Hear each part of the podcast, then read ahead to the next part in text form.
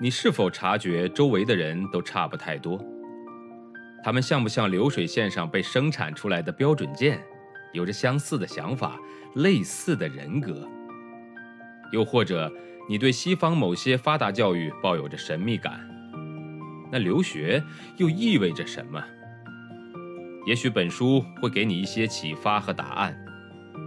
欢迎收听《十一岁去德国：一个中国女孩的留学经历》，作者夏千若，演播生意人陛下。我对残奥会注册牌的功能还不大了解，虽然对警察的这种反应感到有些莫名其妙，但心里还是挺自豪的。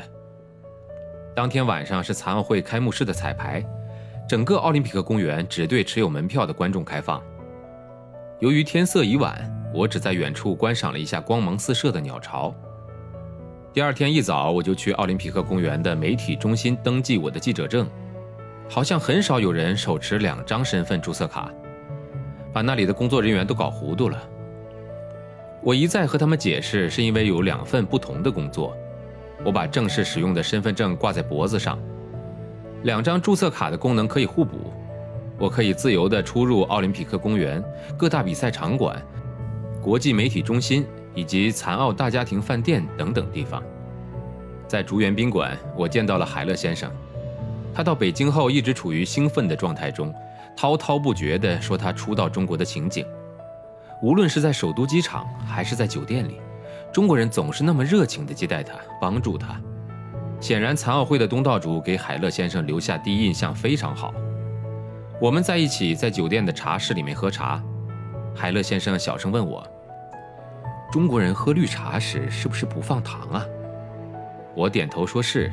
他立刻开玩笑抱怨道：“这个细节你应该之前告诉我的，怪不得刚刚往茶里放糖的时候，那个服务员一直在偷偷的笑。”接着，他从衬衫口袋里抽出两张票，递给我一张。我一看，立刻瞪大了眼睛。那是残奥会开幕式的门票，我真是感到太意外、太惊喜了。海勒先生在德国时曾说过，因为申请的太晚了，所以拿到开幕式的票的希望不大。海勒先生告诉我，他是在最后一刻从残奥会的赞助商奥托伯克那里拿到了两张票，而且是位置极好的贵宾票。同一天，我见到了德国电台残疾人之声的团队。除了电台的头头和秘书之外，几个记者都是残疾人。原来为这个电台工作的人大都是志愿者，而这几个记者都是曾经参加过残奥会的运动员。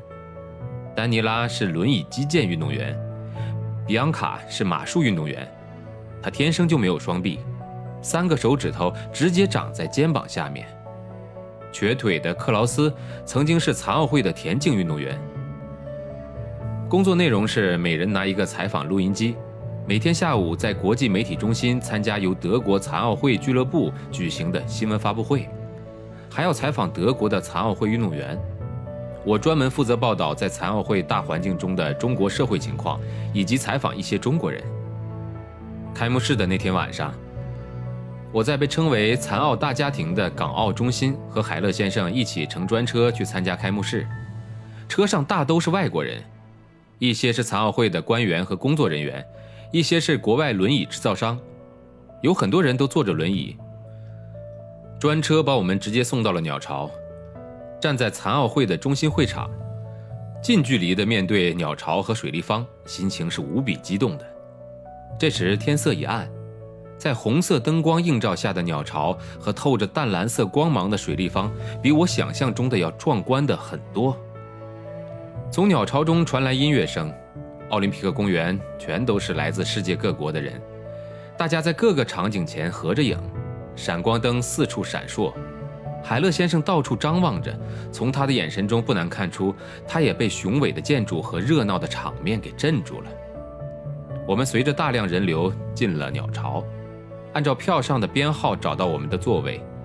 路过一楼的时候，我看见所有坐轮椅的人都在观众席的最后一排。也就是离舞台最远的地方。去阶梯型的观众席全都要走楼梯的。我很庆幸地对海勒先生说：“还好我们在二楼的贵宾席，要不然我们就要坐最后一排了。”终于乘电梯来到了二楼的贵宾席，我们很快找到了我们的座位的所在区。可实地一看便傻眼了，要登上一节节楼梯才能到达座位，这是怎么一回事呢？残奥会的贵宾席却没有残疾人的专用通道。我让海乐先生稍等片刻，自己上去观察。问题更严重了，那是成排固定的塑料座椅。可坐轮椅的残疾人不可能像正常人一样坐上去，他们需要停轮椅的地方，但是这里没有。